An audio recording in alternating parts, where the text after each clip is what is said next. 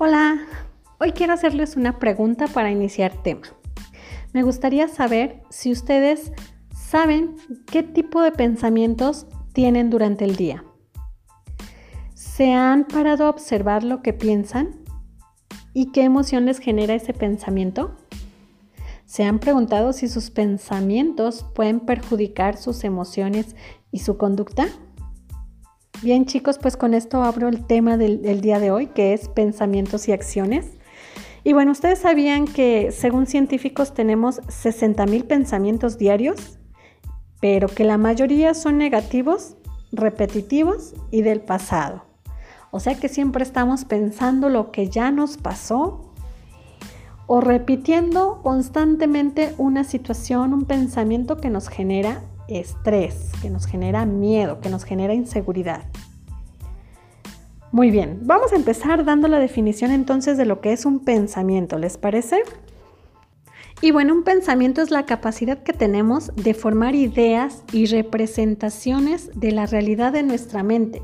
Es decir, nosotros vamos a crear una película en nuestra mente de lo que nosotros consideramos que es nuestra realidad.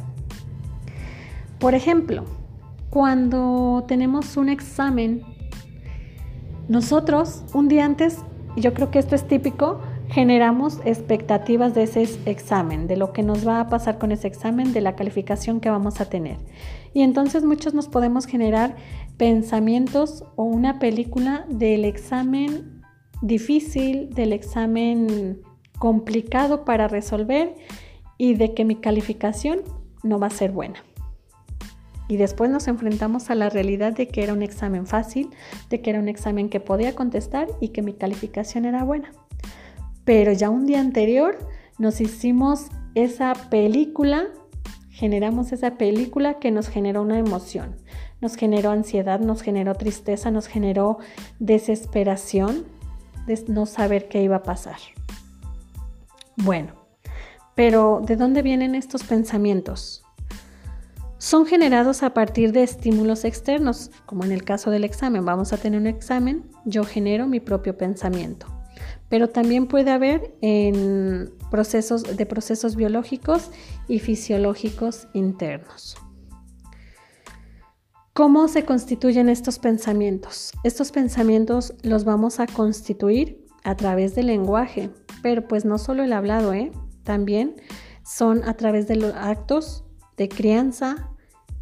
En conclusión, son el resultado de un largo proceso de aprendizaje durante toda nuestra vida. El rol que juegan en nuestra vida los pensamientos pues es la, la forma en que van a afectarnos, la forma en que nos sentimos, en cómo nos comportamos, dependiendo de aquello que pensamos. Muchas veces sufrimos por nuestros pensamientos por cómo interpretamos la situación que las situaciones que nos suceden, como en el caso del examen, ¿no? Yo sé que voy a tener un examen y entonces me genero mi película de que el examen va a estar muy difícil y que estoy generando, estoy generando una emoción, una emoción de ansiedad, de pesimismo a lo mejor, y eso por supuesto que nos va a afectar y vamos a actuar en relación a eso. Aunque también puede ser un pensamiento positivo. Es decir, que yo sé que estudié, que yo sé que puedo pasar ese examen, que yo sé que el examen es fácil y que tengo toda la capacidad porque yo ya estudié. Y por consecuencia, pues voy a tener una buena calificación. Y yo ya me creé esa película en mi pensamiento de que el examen va a ser fácil. Es más, me imaginé ya contestándolo y sacando mi calificación final, ¿no? Nos van a afectar o nos van a beneficiar. Hay que tener mucho cuidado en eso por cómo interpretamos la situación, va a ser cómo nos vamos a sentir y también cómo vamos a comportarnos. Anteriormente hablábamos de las creencias y tiene mucho que ver con relación a este tema, porque una creencia es lo mismo que un pensamiento. Pues no. La creencia es la semilla de que va a nacer, de donde va a nacer el pensamiento se van a encontrar, nuestras creencias se encuentran en el inconsciente y pues nos permiten actuar en automático. Y el pensamiento es esa raíz que va a brotar de esa semilla y que nos va a ayudar a expandir esa creencia y que la va a convertir en una realidad. Hay pensamientos positivos y pensamientos negativos de acuerdo a lo que creamos. Si yo tengo creencias negativas, por supuesto que voy a tener pensamientos negativos, a diferencia de si tengo creencias positivas, por supuesto que voy a tener pensamientos positivos.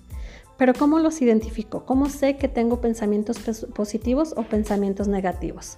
Bueno, por lo general los pensamientos negativos te van a generar miedo, te va a generar inseguridad, te va a generar insatisfacción personal, profesional y hasta social. A diferencia de un pensamiento positivo que te va a hacer sentir optimista, que va a incrementar tu creatividad para actuar ante situaciones que se te presenten en la vida que parecieran difícil para, para alguien más. Tú vas a encontrar fácilmente soluciones, ¿no? Vas a, a usar tu creatividad para salir de esas situaciones. ¿Cómo lo logras? Pues cambiando también tu, vocabulario, perdón. Tenemos que cambiar el vocabulario. Muchas veces eh, nuestros vocabularios son frases típicas como no puedo, no soy capaz, no merezco. Y tenemos que cambiar esa parte, tenemos que hacernos conscientes y cambiarla por frases como sí puedo, sí quiero, sí valgo, sí lo merezco. ¿sí? Hay que hacer énfasis en esta parte. Por nuestras creencias muchas veces nos creemos no merecedores de las cosas, pero claro que somos merecedores. Claro que podemos llegar a nuestras metas.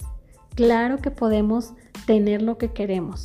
Solo es cuestión de desinstaurar esas creencias a través de pensamientos positivos. ¿Y cómo los vamos a crear?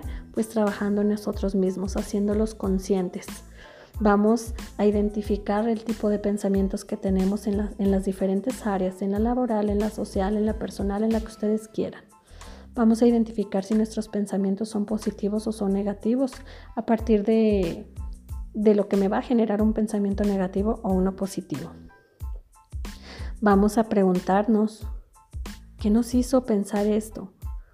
¿O qué pasó para que yo crea o sienta esto? ¿Qué pasó para que, por ejemplo, yo sienta tristeza, sienta ansiedad? ¿Qué situación me generó eso? Porque eso nos genera a partir del pensamiento. Si, por ejemplo, vuelvo al examen, yo, yo sé que tengo el examen con una maestra muy estricta, a lo mejor esa situación me va a generar un pensamiento negativo y por consecuencia me voy a sentir ansiosa. Debemos de aprender a confiar en nosotros mismos.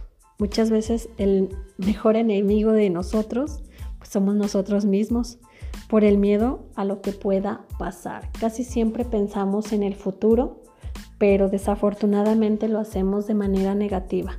Vemos todo lo negativo que nos podría pasar. Entonces, ¿por qué no cambiar ese chip?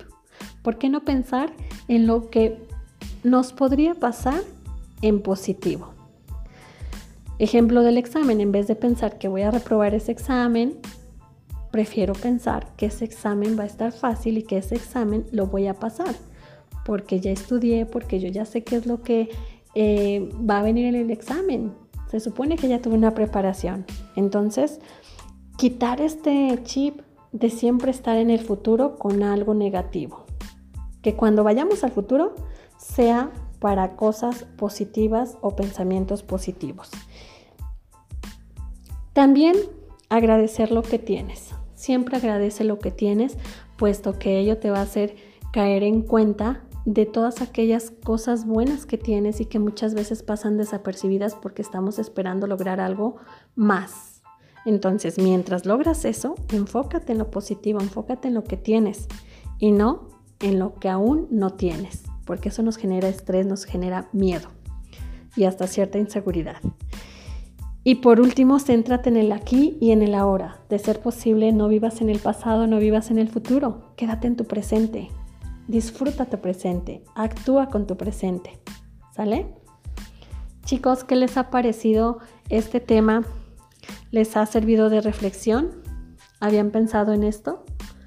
Pues ahí está ahí está una opción, ahí está lo que deben de hacer con relación a los pensamientos y sobre todo con relación a su crecimiento personal. Espero haya sido de su agrado, encantada de escuchar sus comentarios y nos vemos hasta un próximo episodio. Hasta pronto.